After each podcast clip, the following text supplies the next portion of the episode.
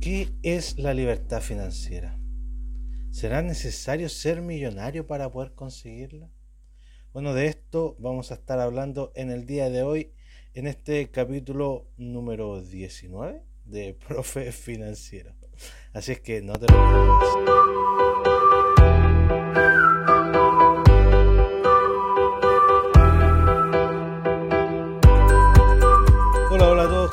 Les quiero dar la bienvenida a este nuevo capítulo de Profe Financiero. Mi nombre es Cristóbal Salamanca y soy el creador de este podcast. Hoy vamos a hablar un tema muy muy interesante para todos nosotros, que es el tema de la libertad financiera. Eso que muchas veces se escucha por ahí, que no sabemos muchas veces qué significa, de qué trata eh, por qué existe, de, qué estamos hablando con esto, ¿cierto? Por lo que hoy día vamos a conversar un poquito, les voy a contar qué es lo que es primero. Y, es básicamente el tener la capacidad de solventar nuestro estilo de vida con eh, ingresos pasivos, con ingresos que no necesitamos estar nosotros todo el día eh, ocupando nuestro tiempo para que esos eh, ingresos nos lleguen a nuestro bolsillo. ¿ya? Un ejemplo fácil de entender que todo el mundo eh, conoce o que lo puede asociar es cuando, por ejemplo, yo compro una casa y la pongo en arriendo.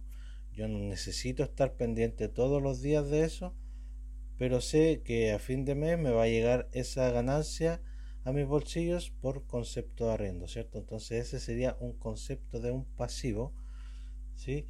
Y la suma de todos los pasivos que podamos tener, que eh, va, a depender, por ejemplo, pueden ser acciones, la bolsa de valores y así un montón de cosas, ¿cierto?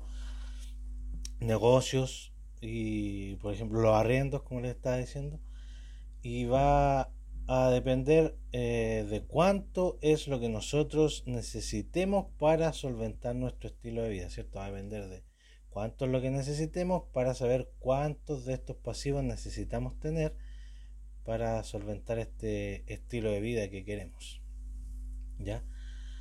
Así es que lo primero es, bueno, es saber qué es lo que es esto de los ingresos pasivos, ¿cierto? Conocer este tema de la libertad financiera, entonces la capacidad que vamos a poder tener de eh, solventar nuestro estilo de vida sin la necesidad de tener que trabajar. Quiere decir que la gente cuando logra la libertad financiera deja de trabajar. Hay mucha gente que no, que sigue trabajando, ¿ya?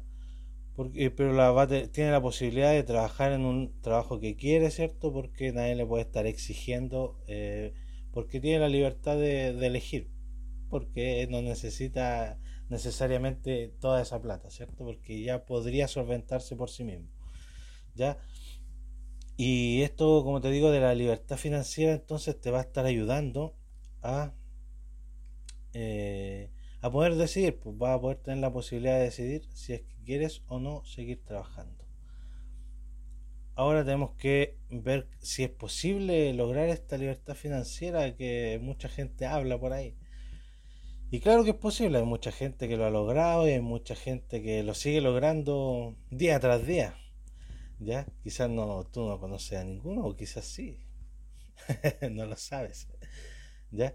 Y pero para poder lograr esta libertad financiera es tener claridad de nuestros números, de cuánto es lo que yo realmente voy a necesitar para lograr esto. ¿Cierto? Porque si no tengo idea de cuánto es lo que necesito, no voy a poder saber si logré llegar a ese nivel que quiero para poder dejar de trabajar si es lo que yo quisiese, ¿cierto? O para tener la libertad de cambiarme de trabajo como yo quisiera porque eh, sé que esos ingresos pasivos me van a poder solventar eh, lo que yo quiero. ¿Ya? Entonces necesitamos eh, tener claridad de cuánto con lo que yo quiero vivir cuando esté viviendo esta libertad financiera. ¿Ya? Por eso yo siempre les digo que es muy importante poder llevar un presupuesto mensual, ¿cierto? Para saber cuánto es lo que, cómo gasto mi plata, ¿cierto? Y también es muy, muy importante tener un registro de gastos, porque con ese registro de gastos vamos a tener eh, claridad en dónde se nos está yendo la plata, ¿cierto? Para saber dónde mejorar y para tener claridad, por ejemplo, ahora de cuánto es lo que necesito realmente para vivir mi vida, ya para gastarla mes a mes. Entonces, si yo, no sé, creo que con un millón de pesos voy a poder solventar mi estilo de vida para seguir viviendo, pagando el internet, pagando el plan de mi teléfono, no sé si yo me propongo renovar mi celular eh, una vez al año, tener esa cantidad de plata si tengo un auto y quiero y tengo que pagarle el seguro, ¿cierto? Tengo quiero viajar todos los, meses a dar una vuelta en auto a algún lugar cercano. Entonces, todo eso tenemos que tenerlo claridad. Ya tenemos que escribirlo por ahí. Yo pretendo gastar tanto en, no sé, en comida, tanto en, en diversión, tanto en seguir ahorrando, tanto en, seguir creando mecanismos de inversión, porque hay algunos que no son eternos, ¿cierto? Entonces, tengo que tratar de ir buscando la forma de que crear un par otros mecanismos de inversión, ¿cierto? Para ir diversificando, que igual se los conté en algún capítulo por ahí para que lo puedan ir a escuchar. Y eh, tengan esa tranquilidad de poder eh, seguir manteniendo ese estilo de vida que quieren. Entonces es importante saber el número. ¿Cuál es ese número que nosotros buscamos con nuestras inversiones, con nuestros negocios, cuál es ese número al que queremos llegar. Si no tenemos claridad de ese número, va a estar muy difícil que eh, podamos llegar a la libertad financiera porque lo vamos a estar haciendo sin ningún rumbo, sin eh, ninguna claridad. Entonces puede ser que estés al lado de tu libertad financiera y nunca lo supiste porque nunca le pusiste un número. ¿Ya? porque hay gente que gana muy muy bien y quizás podría estarlo haciendo. Entonces ahí vamos a poder empezar a responder el otro tema de que si será necesario ser millonario para llegar a esta libertad financiera, ¿cierto? Va a depender totalmente de este número que encuentres tú, de en dónde están enfocados tus gastos. Ya porque si decimos que tú quieres vivir eh, el resto de tus meses, ¿cierto? De vida, porque uno está acostumbrado a planificarse mensualmente, ¿cierto? Si quiere vivir ese estilo de vida con 10 millones de pesos, entonces va a necesitar que todos tus ingresos pasivos, ¿cierto?, te sumen un total mensual de 10 millones de pesos. Por lo tanto, vas a demorarte más en llegar a esta libertad financiera, ¿cierto? Porque vas a necesitar que eh, tus ingresos pasivos te den más ganancias, ¿sí? y eh, va a necesitar tener un mayor capital, por cierto. Ahora, si tú crees que con un millón de pesos puedes vivir eh, mensualmente con tus ingresos pasivos, entonces te va a demorar menos que el que quiere con 10 millones, ¿cierto? Y va a necesitar quizás menos fuentes de ingresos para hacerlo y, y va a poder llegar más rápido. Claro que va a vivir con una eh, quizás menor calidad de vida que el otro de 10 millones, pero si al final es la calidad de vida que tú quieres llevar, eh, va a estar bien. Y ahora, si estábamos diciendo recién que para ese, eh, mientras está, no sé, con ese millón de pesos o con estos 10 millones, siempre va a estar siguiendo, va a seguir. A, ver, retomamos, a ver cómo, cómo esto se me lengua la traba de repente. Entonces, si dijimos que vas a tener, no sé, un millón de pesos y vas a seguir utilizando dinero para aumentar tus fuentes de ingresos, eso era lo que quise decir, eh, vas a, tener esta, esta capacidad de en el tiempo ir aumentando quizás tu libertad financiera y aumentando este número para que vayas viviendo mejor.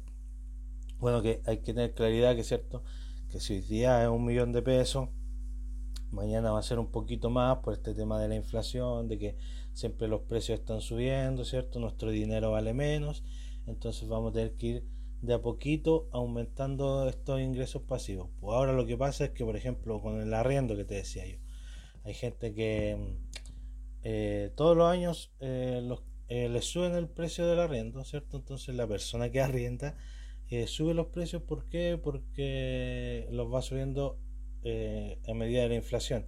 Hay gente que pone su arriendo en UF entonces no es necesario de repente subirlo. ¿Por qué? Porque la UF se va reajustando automáticamente y, no tienen ese problema. ¿ya? de que no se está reajustando sus ganancias. ¿Ya? Así es que em, tienes que tener claridad importantísimo de ese número que estamos buscando. Entonces ahora vamos a ver, ¿es necesario llegar a ser millonario para poder eh, lograr la libertad financiera? Hay un libro que se llama El millonario de la puerta al lado. El autor es... Oh, no me acuerdo el nombre del autor. Lo siento. Ya, eh, ya, pero el millonario de la puerta al lado lo pueden buscar ahí en Google. Y. no, no, no se llama así. Ya, no me acuerdo el nombre. J. Rowling, puede ser, sí, puede ser.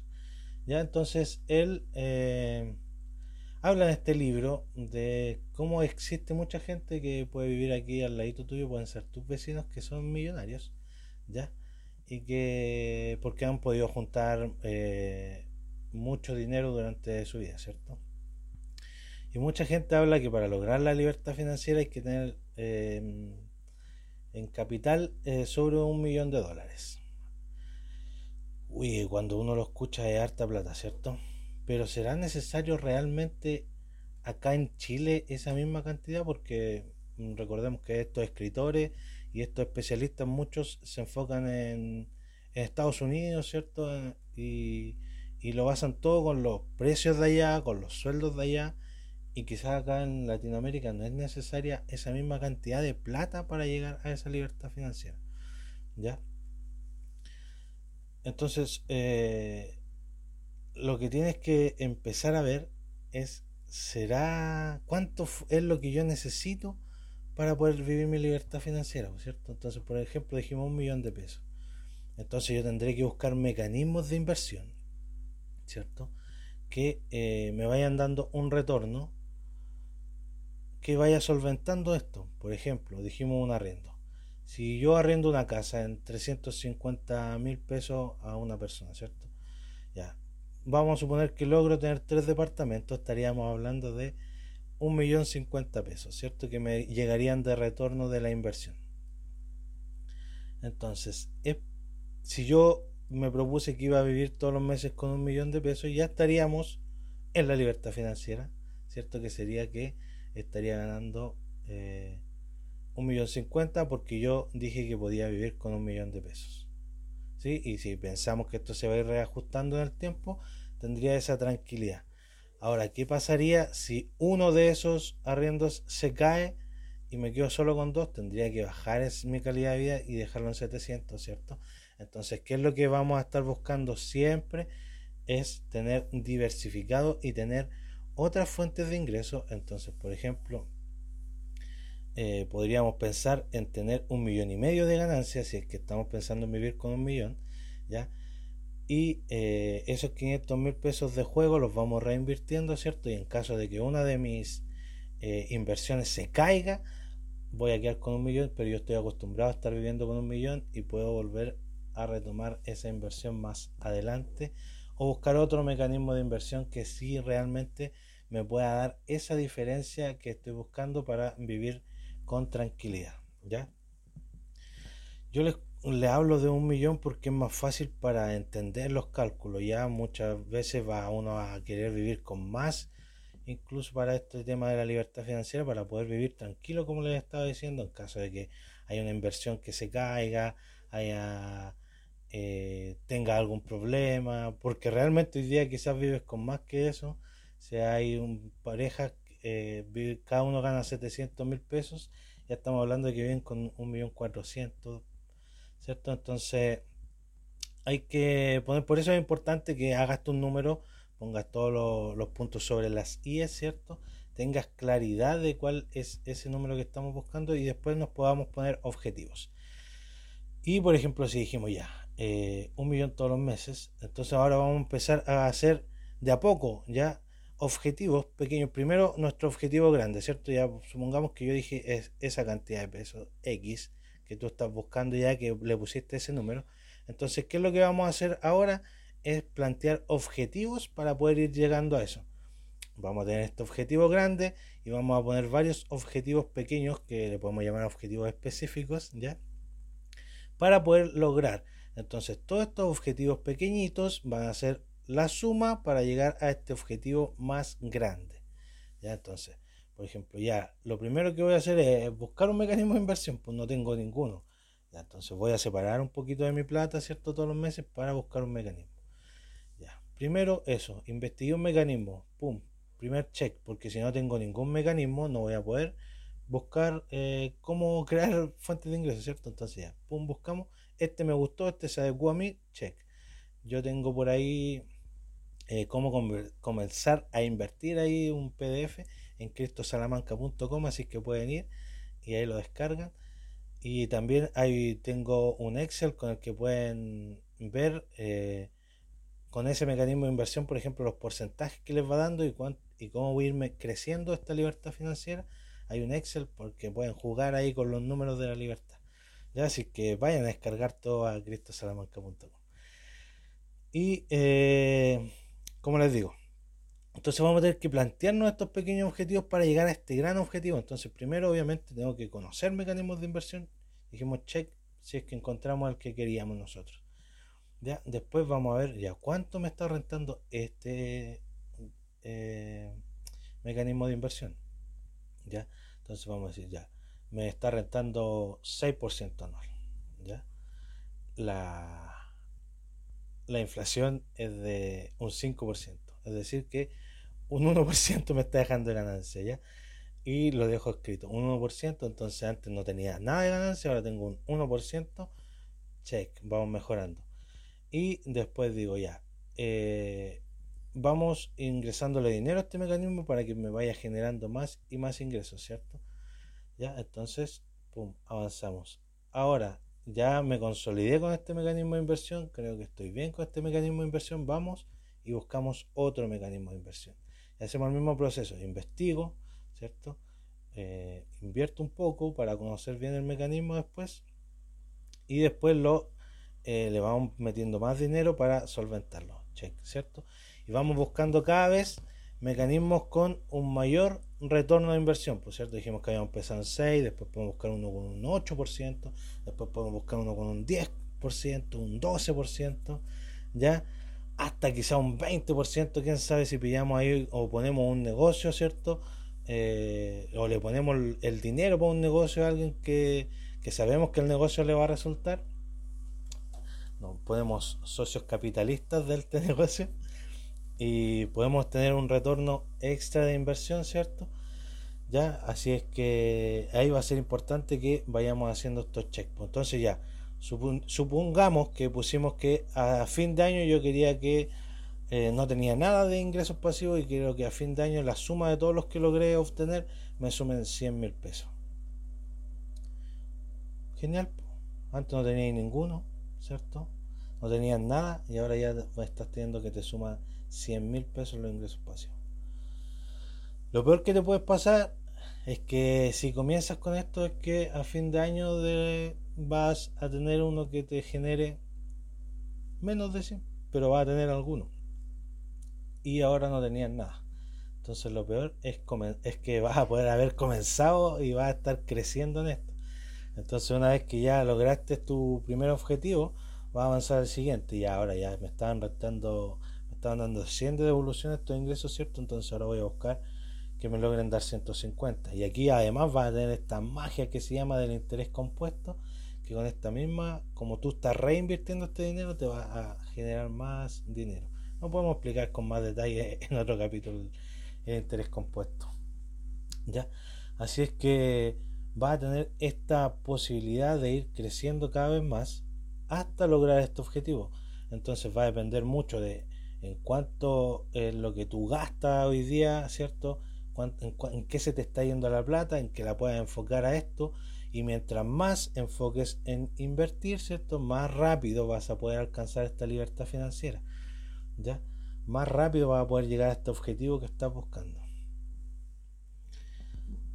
Entonces, recapitulamos. Primero, conocer nuestro número, ¿cierto? De libertad financiera, poner este número como gran objetivo al que queremos llegar y después podemos ir creando pequeños objetivos para ir cumpliendo al mes, al mensual, mensual y el mes lo mismo, eh, trimestral, eh, bimestral, anual, ya, y se van poniendo distintos objetivos y vamos haciéndoles palomitas. Si es que lo logramos, si no lo logramos, replanteando el objetivo, ¿por qué no lo logramos? Fue demasiado ambicioso, eh, quizá era mucho para nosotros, podemos hacer dos cosas, o eh, ponerle más empeño para lograr ese que era demasiado ambicioso o bajarlo un poquito y o ponerle un objetivo intermedio, ¿cierto? Teníamos uno que era demasiado ambicioso para un año, quizá era bueno para dos años, entonces